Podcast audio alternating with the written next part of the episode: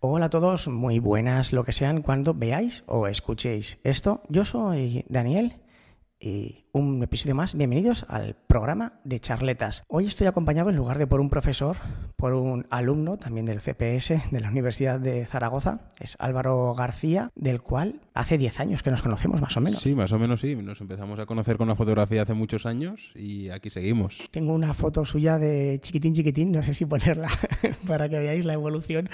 Y bueno, pues afortunadamente ahora Álvaro es una persona de provecho, está en la universidad estudiando. ¿Te has cambiado a ingeniero electrónico? Electrónico, sí, electrónico y automático. Que eso es matemáticas puras, básicamente. Matemáticas puras, eh, mucha electrónica que profundiza mucho en la parte de física y luego pues un poco de programación para la parte de robótica y automática. Ah, es que ahora la electrónica ya es todo. ¿eh? Sí, todo es electrónica y entre eso y la electrónica de potencia tenemos ya todo hecho. Y por alguna extraña razón, como eso le parecía poco, ha decidido meterse en un proyecto de la universidad que me parece súper interesante y por eso está él aquí, que es una competición de motos eléctricas a nivel de universidades mundial. Correcto, sí, es a nivel mundial. Esta competición lleva ya más de 10 años existiendo. Eh, empezó aquí en España y lo bueno es que también es que la tenemos aquí que se compite siempre en Motorland Aragón. Esta competición se originó eso hace 10 años con motos de gasolina y bienalmente cada dos años se ha ido compitiendo. Eh, en esta edición vamos a ser 88 equipos de todo el mundo, de 17 países diferentes, ya de cuatro continentes. Con lo cual eh, vienen de todas partes del mundo. Pensad que somos casi 10, 12 personas por equipo, por 88 universidades. Todos esos ingenieros desarrollando una moto desde cero para poderla llevar a competir y poder demostrar que un grupo de estudiantes es capaz de hacer un vehículo real para poderlo llevar a los límites más allá de lo que podíamos aprender en las clases. Sí, porque además esto sois todo estudiantes, no hay ningún profesor. El único profesor que hay es un tutor, que su trabajo es sobre todo supervisar un poco lo que hacemos, no puede estar en ninguna parte de diseño ni puede intervenir en nada del montaje, solamente está un poco pues para supervisar y echarnos una mano. Para que nos matéis. Correcto, sí. Lo que procura es que evitar que nos matemos y sobre todo cuando se nos ocurren ideas muy felices un poco locas, es decir, no por ahí no vayáis, eso no se puede fabricar o eso es una locura o centraos mejor en esta parte que os va a ir mejor. Eh, pero todo lo que es eh, circuitería, diseño, la aerodinámica, ¿cómo la hacéis? La aerodinámica, como en las motos realmente, eh, podemos ver, por ejemplo, en MotoGP sí que tienen aletas y demás, porque ahí sí a gran velocidad afecta, pero realmente una moto no es como un Fórmula 1. La aerodinámica es importante, pero no es un factor que nos afecte entre equipos tanto. Nos centramos en partes de dinámica, que es más importante en nuestro caso, en la parte de aligerar lo máximo el chasis, en la parte de gasolina siempre han intentado poder meter el motor en un banco de motor y sacarle el máximo rendimiento, y en el caso de la moto eléctrica, como el motor también era algo nuevo y la parte de baterías era algo nuevo para descubrir, pues fue diseñar un pack lo más ligero posible para poder dar la máxima potencia y en la parte de control de motor optimizarlo para que tenga mayor rendimiento y sea capaz de aportar mayor potencia. Entonces, vamos a empezar desde el principio un poquito. Eh, ya hemos contado a grandes rasgos en lo que consiste. Bueno, eh, luego hablaremos más en profundidad del piloto, que es, es un tema que a mí me interesa mucho. ¿Cómo descubriste tú este proyecto? Pues yo había visto en su día que había un proyecto en la universidad de motos y yo ya vi que me parecía interesante. Sabía que había otro proyecto también que existía que se llama Fórmula Student, que es hacer una especie de coche de fórmula más pequeño para competir, pero el presupuesto que se necesita para hacerlo es muy grande y en nuestra universidad nunca se había hecho. Y en la parte de las motos no me interesaba tanto el vehículo de una moto, pero sí la opción de hacer una moto eléctrica me parecía un reto que era por primera vez lanzar una moto eléctrica siendo que no hay tanta documentación y que era un poco más complejo, pues me llamó mucho ese reto para poder dedicar muchísimo tiempo a descubrir cómo hacer un vehículo eléctrico que funcione y sobrevivir sobre todo al montaje. Bien, vamos a hablar ahora de cuántos estáis en el equipo. Bueno, me pregunto, ¿cuántas ediciones llevas? ¿Cuántos años llevas en este proyecto? Este es mi tercer año. Hay un compañero que también tiene el récord actual, que está en su quinto año, porque le apasiona el proyecto y además, como ha estado con el máster, ahora está con un segundo grado, también sigue. Normalmente la gente está dos años, pero también hay gente que intentamos estar otra edición más, que son otros dos años, para poder dar un poco de continuidad al proyecto, ya que empezar desde cero absoluto la gente, podríamos decir que cuesta mucho empezar desde un cero absoluto, siendo que nuestro nuestro tutor, que es Francisco Moreno, intenta ayudarnos a continuar, hay partes donde él también, aunque nos quiera ayudar, se necesita que haya más gente que esté más involucrada de año anterior, pues para estar un poco no sobrecargando al pobre tutor. Sí, importante. Y además también hay que tener en cuenta que no es sencillo, porque en ningún lado se te ha enseñado previamente cómo se diseña una moto, cómo se construye una moto, potencias, consumos, que esto en, un vehículo eléctrico, los consumos es, es realmente complicado. Correcto, o sea, el consumo es una de las partes muy importantes y bueno, lo que has dicho sobre todo, el cómo diseñar una, desde la parte estructural, cómo diseñar una moto de competición ¿Hay algún libro que por lo menos te introduce teóricamente cómo debes empezar a analizarlo? Pero tus asignaturas de estructuras, tus asignaturas de mecánica, tus eh, el resto de asignaturas que has dado sirve al equipo ese estructural pues para empezar a entender por dónde van los tiros, para empezar con Solid a dibujar los primeros chasis, a partir de ahí los simulas con ANSYS, con pruebas donde estás sufriendo más, vuelves a diseñar, vas encontrando dónde tiene el fallo, vas buscando un diseño más óptimo, donde siempre buscamos el menor peso para la mayor para el mejor comportamiento dinámico, mejor dicho. ¿Y cuántos alumnos estáis en el equipo?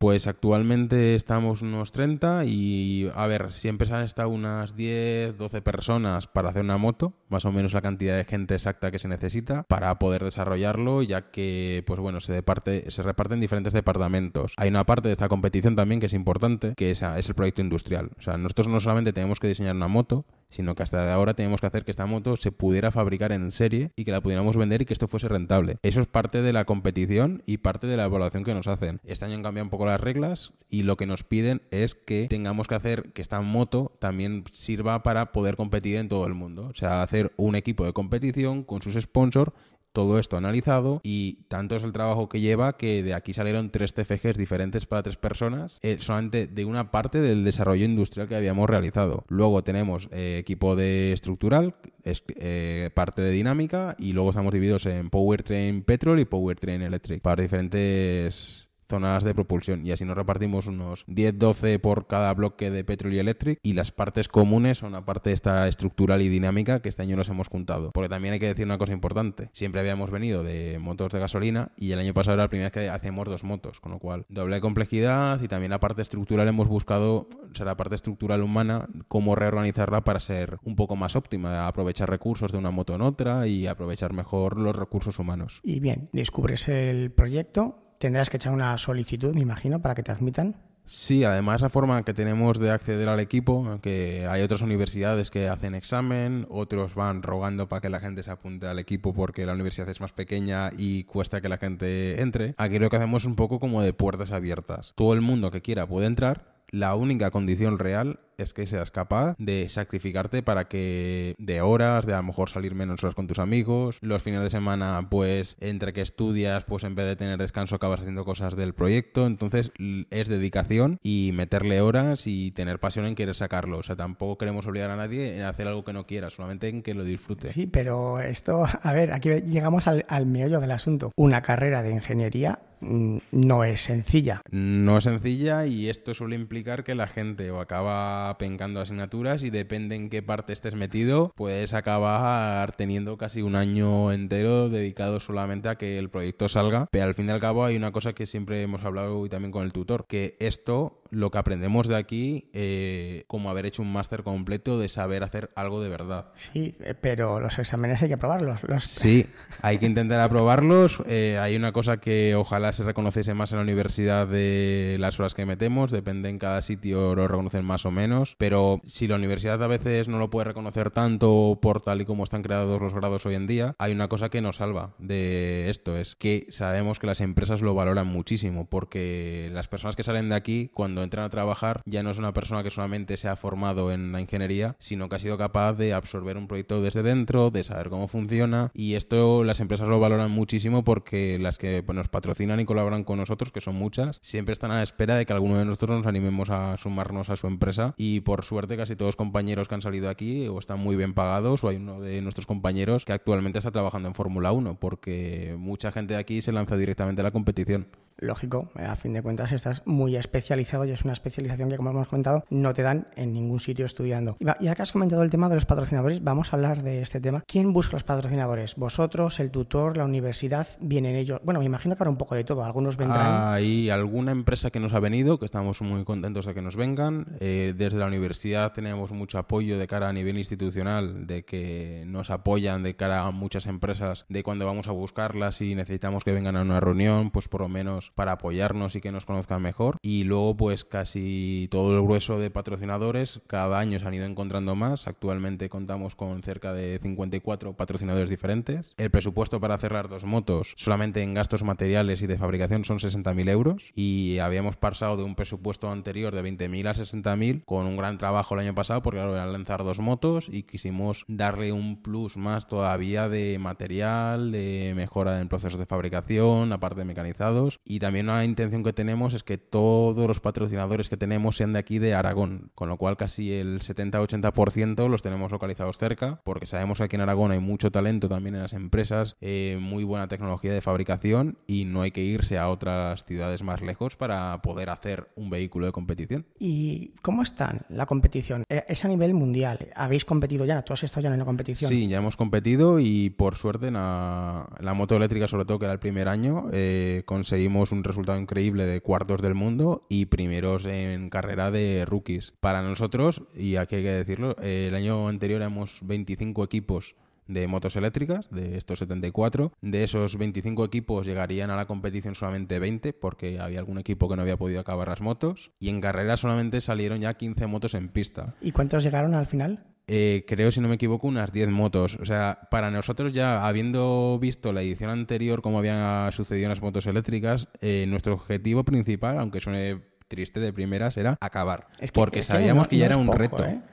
Y la moto, pues bueno, la fuimos fabricando, sí que habíamos tenido muy buen diseño, sabíamos que funcionaba bien. Lo único que en la competición empezó a darnos varios problemas, que también antes de ir a la competición nos había ido dando. Teníamos miedo de no poder competir y ya eh, al día de entrenamientos libres la, todo empezó a funcionar la moto salió a pista y se quedó segundo en entrenamientos libres. Y ya ahí el nombre se lo ganó, el nombre de Milagritos, porque dijimos, esto ha sido un milagro. Luego clasificamos bien cuartos, el piloto salió, se volvió a poner segundo. Y eso que luego fue cayendo un poco la potencia y nos fueron adelantando. Pero bueno, eh, podemos decir con orgullo que en, la pista quedamos por delante de Ducati, que se habían gastado 300.000 euros en la moto contra 30.000 de una solamente de nuestras motos y conseguimos quedar delante de ellos, que para nosotros es todo un orgullo poder quedar delante de una equipo con tantísimo presupuesto. Sí, pero ese Ducati, claro, en, gasolina imagino que arrasaría. no, solamente fue en eléctrico. Ah, o sea, Ducati solamente fue con moto eléctrica y, oye... Ya, tienen muy dominado el tema de gasolina. Sí, sí, sí. Habían hecho una moto que se notaba la inversión económica porque estaba muy bien desarrollada. ¿Y cómo, cómo os repartís los, los, puestos? Bueno, en primer lugar, explica eh, en qué puesto estás tú y luego explica cómo cada uno hacia cómo elige o cómo se decide dónde va cada pues uno. Pues bueno, yo he estado como director del equipo. Eh, uno de los motivos por los que empecé fue porque como empecé a lanzar el proyecto eléctrico, fui el que al principio más lo tenía investigado y hay una parte que me encanta en la parte de proyectos que es la coordinación de los mismos. Considero que me gusta mucho sacar lo mejor de cada persona del equipo y poder centrar todas las ideas y ir avanzando todos a la vez. Y luego, bueno, pues eh, hay una serie de tareas a realizar en la moto desde el principio se saben y la gente se va un poco metiendo en diferentes departamentos. en la parte estructural, pues bueno, también se va viendo, por ejemplo, que quién es un poco mejor o quién puede dedicar más horas para dedicarse al chasis, quién se dedica al basculante, quién se dedica a ensamblar. Luego en la parte eléctrica también hay que reconocer que como era nuestra primera vez el año pasado, los que estábamos en la parte eléctrica fuimos un poco todo con todo a todos con todos conforme avanzaba el proyecto, porque al principio no sabíamos dónde había que meter más horas, dónde había que meter menos, qué componentes íbamos a comprar, qué componentes íbamos a diseñar si merecían la pena. Entonces este año sí que lo hemos podido un poco dispersar mejor. En la parte de control de motor ya hay unas personas dedicándose solamente a eso y otras personas estamos ahora mismo en baterías y en la parte de, de todo el cableado de la moto, ya que vimos, por ejemplo, en esa parte de propulsión, dividir esas dos partes eran como las más importantes y dentro pues tienes mucho desarrollo, desde pues parte del control de baterías, la parte de la soldadura y montaje del pack de baterías que es propio, todos cableados, eh, luego en la parte de control, transmisión, eh, volúmenes también como tenemos que diseñar para que quepa todo. Así un poquito a poco nos vamos repartiendo el trabajo y luego cada uno se centra y normalmente de su parte de trabajo saca un TFG que es el que presenta un TFM. Bueno, eh, lo has dicho ya un par de veces. Eh, explica lo del TFG y el TFM, que además hace poco hubo tema con esto de los políticos. Vale, pues bueno, TFG es trabajo final de grado, es cuando terminas tu grado, que es como las antiguas carreras de ahora son de cuatro años. Pues bueno, tienes que hacer un trabajo al final que vale como más o menos dos asignaturas y lleva bastantes horas. Y el TFM lo mismo, que en nuestro caso los máster como suelen ser de dos años y son habilitantes, o sea que son para poder firmar proyectos, no es un máster propio, un máster más suave, sino que suelen ser unos máster bastante cañeros y el TFM suele ser bastante denso y tiene que llevar mucho trabajo detrás para que te lo validen para poderlo entregar. Más o menos las tesinas y las tesis de antes. Sí, más o menos lo mismo. Entonces, es esa carga de trabajo, entonces por lo menos le puedes dar una validez ya de formación de, de tu trabajo, poder redar forma. Aunque siempre lo hemos hablado entre nosotros de que la cantidad de horas que metemos para sacar esto adelante, podríamos no complicarnos la vida de hacer un TFG sencillo, algún proyecto más sencillo y olvidarnos pero preferimos complicarnos la vida y descubrir realmente cómo es el mundo. Y ahora vamos a centrarnos más en ti, que eres el que está aquí, lógicamente. Entonces, explícanos eh, tu trabajo real, aparte de en qué consiste, qué diseñas tú. Pues bueno, en la parte de diseño, eh, una de las cosas que comencé también fue un poco como explorador del mundo eléctrico. Lo primero que hice fue de ver todas las partes, ver qué se necesitaba, ver qué partes había, pues para la gente que quería entrar también poder centrarlos en plan de qué había. Una vez que la gente se empezó a distribuir, una de las partes que me dediqué fue, junto a una compañera, empezamos con el dimensionamiento de las baterías. A partir de ahí, hablando con algún experto en el tema de baterías, también ya conseguimos darle una forma final al pack, hacer la parte estructural que el tutor nos insistió muchísimo que el pack de baterías tenía que pesar lo mínimo posible y tener la máxima cantidad de energía, con lo cual hicimos un pack que era el más ligero de la competición, siendo que íbamos con la misma energía que los demás. Esto en la parte de diseño. Y luego también me encargaba como un poco eh, director de equipo ir sabiendo lo que iban haciendo todos, qué partes faltaban, qué partes eh, se necesitaba más ayuda para sacar adelante, ir moviendo un poco eh, a la gente donde se necesitaba o buscando sobre todo lo que me dediqué es búsqueda de empresas, búsqueda de financiación, búsqueda de elementos de fabricación, de pues si en la parte ahora estructural se necesita esto, veamos a ver qué empresas de aquí nos lo pueden hacer. Y también había un compañero que se dedicaba luego al todo el tema de fabricación de envierro a fabricar, pues bueno, yo iba rotando un poco como herramienta multiusos en cada departamento para echar una mano y sacarlo todo adelante. Vamos, vamos a ir al, tema de la batería, eh, tampoco tenemos mucho tiempo. Eh, ¿Cómo diseñas la, bueno, las baterías? ¿Cómo las diseñas? No, eh, ¿quién, te construye la batería? Porque si tú la diseñas, una empresa tiene que fabricarte esa batería. Entonces, las baterías, mm, me atrevo a decir que posiblemente sea, si no es el elemento más caro, uno de los más caros. De los más caros, sí. Estamos en una parte que, bueno, podría ser un poco más cara, las conseguimos muy bien de precio aquí en Europa, la verdad. Llevamos baterías cilíndricas, como puede llevar un Tesla, y eso compramos directamente al suministrador esas baterías y a partir de ahí es trabajo nuestro. Todo el montaje, la soldadura entre ellas, lo que la sujeta, todo y luego la unión final, lo que se llama el BMS, que es un sistema que se encarga de analizar las celdas para que no haya desequilibrios, todo eso es cosa nuestra. Porque no hay ninguna empresa de momento que se dedique a esto. Hay alguna pequeña empresa que lo está intentando. Una de ellas salió del propio Moto Student de la UPM, que se han creado una empresa para hacer baterías bajo demanda. Y eso ya fue trabajo nuestro de diseño y construcción de un pack de baterías pues que sea funcional y que se encajarán también con la parte de diseño de nuestra moto. Hay otros equipos que sé que llevan baterías tipo Pouch, que son de estas como las de los drones, podríamos decir, que también pues hacen unos procesos de fabricación distintos. Entonces, bueno, cada equipo intentamos solucionarlo como mejor creemos que puede ser para nuestro pack final. Eh, tiene que ser un mundo. Y, a nivel de seguridad, porque este verano, por ejemplo, hemos visto varios casos de coches eléctricos que han explotado, los bomberos luego tienen problemas para apagar el incendio.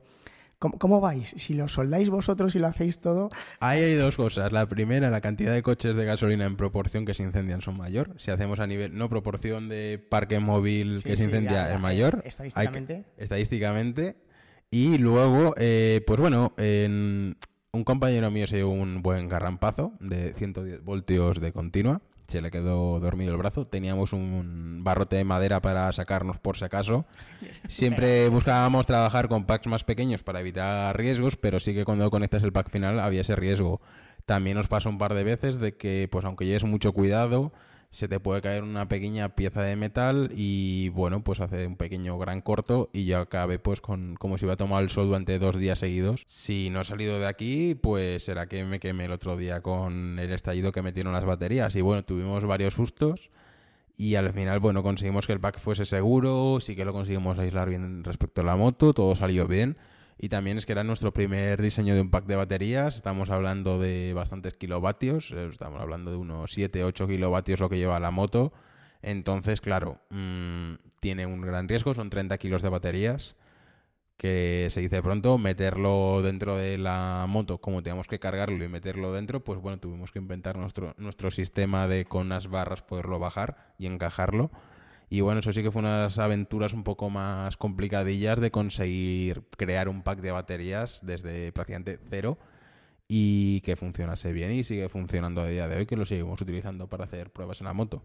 Y ahora eh, otro tema importante, sois estudiantes, bueno, sois mayorcitos, no sois niños de 15 años, pero estáis compitiendo con una moto experimental. Entonces, el tema de elegir un piloto, ¿cómo, cómo se hace? Nuestra la normativa que tenemos en la competición es que no puede ser un piloto que esté en competiciones nacionales federado para evitar que algún equipo ficha uno muy bueno. ¿Y, uno retirado? Sí, en ese caso sí, si da cuatro o cinco años sin competir, sí que puede estar compitiendo y es nuestra suerte que tenemos eh, dos pilotos que han estado compitiendo y que son bastante buenos, que son de DMT, son del País Vasco y pues son los que, sobre todo, siempre digo, son los que más huevos tienen, dicho así mal y pronto, porque somos estudiantes de ingeniería, no somos mecánicos, diseñamos y montamos nosotros la moto entera, con lo cual hay que tener mucha valentía para montarse en algo que al final han apretado unos ingenieros que no es lo suyo al final. Sí que aprendemos, sí que sabemos dónde está la seguridad y cómo hacerlo bien. Siempre procuramos que el piloto no le pueda pasar nada, pero el piloto... Controles de teórica, teóricamente. Claro, controlamos teóricamente y luego por suerte siempre hay alguno que sabe un poco más de mecánica o alguna, como este año tenemos un compañero que sí que ha estudiado FP de mecánica, entonces sí que sabe más. Entonces, bueno, pues jugando con eso intentamos que la parte de construcción y fabricación del montaje final nos lo, lo, hacemos nosotros, pero que quede bien. Sí que la parte de soldadura, mecanizado y demás, sí que lo externalizamos, porque ahí ya nuestras capacidades se ven más limitadas. Es que la, soldadura es, es, muy compleja, ¿eh? que a lo mejor la gente piensa que coges estaño y tal y no... No, no, no, la soldadura, además, siendo que usamos el material que usamos, un espesor muy fino, nos lo hicieron desde los talleres de Mercier y ya cuando nos vieron los tubos dijeron, pero macho, ¿por qué ponéis papel de fumar al pobre piloto? Digo, créeme que esto aguanta. Dice que esto es imposible que aguante. Digo que sí que se lleva varios años haciendo, que sabemos que funciona, se ha validado el sistema, o sea, se ha validado que se echa si se aguanta.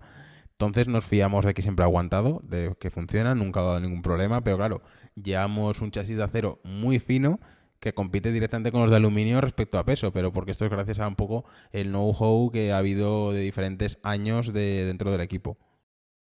Y bueno, eh, vamos a ver, tú eh, sabías de teoría y lo has conseguido llevar a la práctica, que eso mucha gente no lo consigue. ¿Cuánto aguanta en la práctica la teoría? Pues la teoría un poquito se desvanece en muchos puntos porque sí que es verdad que si no fuese por todo lo que estudiamos, muchas cosas, no seríamos capaces de aprenderlas, pero sí que es que lo que hemos aprendido en clase directamente no se puede aplicar a la moto. Son nuestros fundamentos y a partir de ahí tenemos que volver a aprender para enfocarlo a lo que es un proyecto real. Y ahí vemos un poco la diferencia real de que cuando tú llegas a un proyecto real, no todo es tan bonito como en el papel, de que tú ves un problema, ves unos datos, sustituyes tus fórmulas, te sale el resultado y oye, otro examen menos dentro de la complejidad que puede tener un examen. Pero aquí ya no es solamente que un profesor te diga está bien o está mal. Va a haber una persona que se va a montar sobre lo que tú has hecho. Y eso tiene que funcionar. Y además lo repetimos entre los compañeros. Cada uno de nosotros somos un pequeño eslabón de una cadena. Si un eslabón falla, va a fallar toda la cadena. Entonces, tenemos esa conciencia continua de que en ningún momento podemos dejarnos llevar por la pereza o no hacer bien las cosas, porque si no, el trabajo de todos nuestros compañeros se verá dañado. Y cuando el piloto se sube a la moto y la arranca, ¿qué sensación tenéis? Escalofríos, tanto, sobre todo la primera vez, el primero que probó la moto fue un compañero nuestro, porque el piloto quería probarlo y le dijimos que primero la probase un compañero, básicamente porque su parte ya estaba construida, que era el chasis. Dijimos, bueno, como tú ya no eres necesario, eres una persona que puedes morir. eres prescindible. Eres prescindible y se montó y había unos problemas al principio que nos pasaba que el control de motor que nos habían dado tenía algún fallo donde no se comportaba bien. Tanto es así que cuando frenabas por algún motivo la regenerativa que llevaba puesta, aunque la habíamos quitado, se volvió a activar y era tan fuerte que bloqueaba la rueda y luego intentaba ir un poquito, unos metros hacia atrás. Y entonces dijimos, de momento el piloto no se sube. Y luego, porque tenía muchísimas ganas de probarla. Y luego, pues cuando ya conseguimos refinarlo todo, la probó en circuito y pues la típica persona que coge una moto de unos estudiantes, la coge y dice, a ver, acelero aquí, el freno está aquí, vale, esto no tiene embrague, coge y se mete ya directamente a circuito a toda hostia. Y dijimos, pues, pues adiós.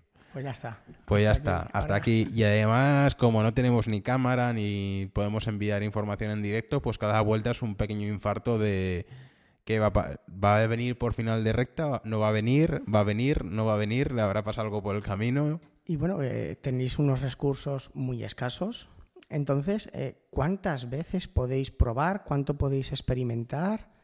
Pues mira, esto es una cosa que estamos intentando este año un poco mejorar, también de conseguir un poco más de recursos para ir con más flexibilidad. Nuestra intención siempre es tener la moto antes de verano, pero por casuísticas de cada año de entre retrasos, hay una cosa que también nos sucede, es que como te metes en verano y muchas empresas que nos fabrican las cosas nos lo hacen gratis, claro, estás en, bajo los pedidos que tienen ellos todo el verano. Entonces, si se sale un fallo una pieza tienes que volver a hacer o repetir, cuando ya estás en junio es muy difícil que todo vuelva a salir como quieres. Y siempre te, echas en septiembre. La competición es en octubre y siempre vamos con un plazo. De, este año tuvimos como dos, tres semanas antes la moto funcionando en pista, pero no pudimos hacer muchas pruebas, que es algo muy necesario para poder competir. O sea, los equipos que ganaron fueron porque tuvieron un poco más de presupuesto y un poco más de tiempo para poder probar la moto en pista e ir sacándole poco a poco esos segundos para luego quedar por delante. Bueno, hemos hablado en varias ocasiones de las empresas que os apoyan, ya has comentado que algunas os fabrican las piezas gratis, algo que se agradece enormemente. Muchísimo. Además hay una cosa que valoramos mucho, es que las empresas que entienden nuestro proyecto, entienden nuestra pasión, ven que es algo de la universidad, pero que es más allá, lleva por unos alumnos, que no es el típico proyecto más pequeño, sino que es algo bonito y gracias a eso nos apoyan, nos echan una mano, nos intentan siempre pues encontrar cómo arreglar una cosa, nos asesoran y dedican muchas horas a fabricar todas nuestras piezas porque en la moto al final hay mucha pieza pequeña, mucho mecanizado. Otras empresas nos dan el material, como puede ser que utilizamos retales de los airbooks, de las partes de ah. aluminio. A partir de ahí construimos nuestras piezas que eh, funcionan con ese aluminio aeroespacial, con lo cual pues lo que podrían ser casi 6.000 euros de aluminio nos lo podemos ahorrar, que se agradece también un montón. Entonces trabajamos así, luego hay empresas aquí de Zaragoza que nos pintan el carenado y consiguen con ese efecto de verdad de moto de competición, que si veis alguna foto vais a alucinar, que son los Expression Cars, que son unos cracks de cómo nos dejan la moto. Sí, porque yo tenía otra duda, ¿cómo pintáis la moto? Eh, eso, mira, se lo dejamos a un profesional de verdad, porque además digo, mira, nosotros lo de dentro podemos hacerlo lo mejor posible o no y lo vamos a dejar como podamos. Pero lo que se va a ver luego y lo que va a perdurar es cómo luce por fuera. Que es algo muy importante. ¿eh? Muy importante, sí, porque hay motos que las ves que, bueno, había una que la construcción del carenado que habían hecho parecía que habían hecho con un molde de saco de patatas, dicho así. O sea, tú lo veías y dices, ¿cómo les ha quedado así? Nosotros el carenado lo compramos porque fabricarlo. explica lo que es esa pieza. El carenado es la parte externa, la parte, digamos, la como. Carcasa, la carcasa, sí, como la parte de fuera del coche, pues la parte de fuera de las motos, la que veis, donde van los vinilos, los rótulos y demás. Es que estás utilizando palabras que a lo mejor la gente dice, ¿y eso qué es? Sí, sí, la costumbre ya del lenguaje técnico, pues bueno, la parte externa de la moto eh, la compramos directamente. Sí que la tenemos que modificar un poco para que se amolde a nuestro diseño y ahí ya se lo enviamos a Expression Cars y ellos nos lo pintan, le dan ese acabado final que digo, ojo, de como estaba hace unos días, que solamente veías un carenado blanco y todos los tubos todavía ahí, porque también pues lo hay que pintar la parte de tubos. Sería una moto que la ves en la calle y dices, oh, Sí, sí, la ves y te dices, ostras, parece una moto de verdad de competición. O sea, pega ese cambio radical de decir, bueno, es una motillo normal de estudiantes a decir, ostras, esto parece algo más. ¿Y, y esta moto cuánto aguanta? Porque termina la competición ¿Y esa moto en qué circuito? ¿Cómo, está? ¿Su estado cuál es? Su estado actual es que la tenemos para banco de ensayos actualmente, sobre todo en la parte eléctrica, porque la, bueno, la moto de gasolina que habla un poquillo menos tuvo un problema de que los motores que llevábamos, que suministró la organización, que esto es una cosa que no he comentado, que también es importante, todo el mundo llevamos el mismo motor, las mismas llantas hasta de ahora, ahora ya no, mismas pinzas de freno. Esto que permite que al tener estos tres componentes todos iguales, estamos en las mismas condiciones. El problema que hubo con los motores es que de todos los equipos, cerca de 15 equipos, el motor murió en extrañas consecuencias de que se gripaban, se estropeaban y lo que al principio parecía que podía ser un problema puntual, sí que al ver que fueron tantos, pues debió ser un problema de fabricación. Entonces, es una lotería también. Claro, es una lotería y tuvimos mala suerte ahí. Y entonces ahí sí que están intentando arreglar el motor y nosotros en el caso de la moto eléctrica, aparte de llevarla de eventos, a veces la seguimos probando en el parking para sacar algún pequeño dato que nos dejan probarla en el parking. Pues bueno, la usamos como banco donde inspirar a los nuevos para que vean cómo hemos solucionado ciertas cosas. Y sí que hacemos una cosa que nos sentimos orgullosos, es que desde la primera moto hasta las motos actuales, ninguna se desmonta, ninguna pieza para la siguiente. Aunque sea un pequeño ahorro económico, eh, al final cada proyecto, unas partes importantes es conseguir ese presupuesto. El saber conseguir el dinero para un presupuesto también te forma mucho de cara a que valoras cada euro para que luego cuando tienes que fabricar en la realidad para las empresas o para un proyecto propio, saber valorar cuánto cuesta cada euro. Entonces sí que al mantener todas las motos las tenemos como para exposición y sí que la gente nueva, al tener que buscar de nuevo todo el material, son capaces de valorarlo cada cosa lo que realmente vale y ninguna moto se ha convertido en moto zombie que es algo muy importante y que podría suceder con relativa facilidad. Además, que la moto muera y diga, bueno, se han quemado componentes, que sería muy fácil. Sí, es más, eh, una, este año se abrió la posibilidad de poder competir con otras universidades internamente aquí en España y al final decidimos que, como tampoco teníamos dinero de sobra como para poder financiar toda la competición y había riesgo de caída, dijimos, mira, es la primera moto eléctrica, la vamos a conservar no tendremos donde volver a ensayar la moto, no tendremos donde poder hacer el control del motor actual si queremos meter el motor nuevo en esta. Entonces digo, nos es más útil como banco que llevándola a diferentes circuitos y compitiendo con ella. Y ya para terminar, última pregunta. Eh, ¿Cómo está el, traslado de poder, eh, recibir a nuevos miembros en el equipo, enseñarles lo que habéis descubierto, las explicaciones? Y cómo reciben ellos ¿no? toda esta información. Tú los ves ilusionados, eh, se van quemando, porque también es un proyecto que tiene que quemar a la gente y con razón además. Es un proyecto que quema mucho, además ha habido la suerte alguna vez de que ha habido algún problema de que al final eso la moto no ha funcionado y eso aún quema un poco más a la gente de querer seguir continuando. Hay gente que en cambio le motiva mucho para seguir. Y bueno, principalmente hay mucha gente que se acaba quemando, otra gente que pues a lo mejor le sale una oferta de trabajo por problemas familiares o por querer acabar la carrera en determinado momento decide que no le merece la pena el esfuerzo. Entonces, así va funcionando y de cara a luego cómo transmitir el conocimiento, gran parte lo hace el tutor y luego otra parte lo vamos haciendo nosotros, de ir dándoles consejos. También buscamos un poco que al principio ellos se busquen un poco la vida, dicho así, de que sean capaces ellos de descubrir las cosas, tanto para que sepan por dónde es el camino para aprender, como para mejor descubrir nuevas cosas que en principio no se nos habían ocurrido y ellos por aprenderlo por otro camino luego nos demuestran en plan de, oye, pues igual también se puede solucionar así. Entonces va un poco de mezcla y luego también pues si vemos que se atascan en algo, les intentamos aconsejar de cara de, oye, pues enfócate por aquí que yo creo que esto te va a salir un poco mejor si lo, desarrollas por este camino. Sí, porque vamos a poner un supuesto. Eh, termináis la primera prueba, sacáis la moto y a lo que lleva media vuelta arden las baterías. Le pasa a un equipo, eh, nuestros vecinos casi de Vox, eh, los de Canadá, y se les encendieron las baterías y pues después de haberse gastado creo que eran 4.000 euros en transportar la moto, tuvieron que devolver otra vez la moto a su país por otros 4.000 euros sin poder competir. Es una cosa que psicológicamente también, porque ha habido algún problema en el equipo de este tipo, buscamos concienciar a la gente de que a lo mejor dos años de tu trabajo ves que no acabas compitiendo. Entonces es duro, pero al final es la realidad y también hay que saber lidiar con eso. Y los de Canadá imagino que se irían a casa contentos. Sí, la verdad es que los pobres acabaron fastidiados, pero además tuvimos varios equipos, entre nosotros también, eh, de que estuvimos bastante tiempo en el límite de saber si íbamos a poder competir o no. Entonces es algo que hay que tener claro y intentar. Una cosa que me gustó mucho en la competición de nuestro equipo es que todo iba en nuestra contra, todo estaba fallando, eh, fallaron bastantes cosas, se rompieron varias piezas.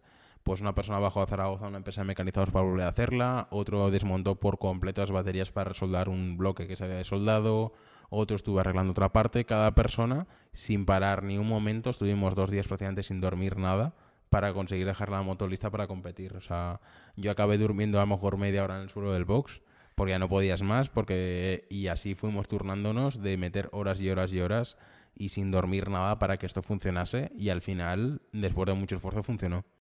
Pues nada más, Álvaro. Espero que todo siga funcionando, que la moto termine las carreras, que vosotros aprendáis mucho y que os ayude mucho en vuestro futuro laboral a todos. Muchas, muchas gracias por venir.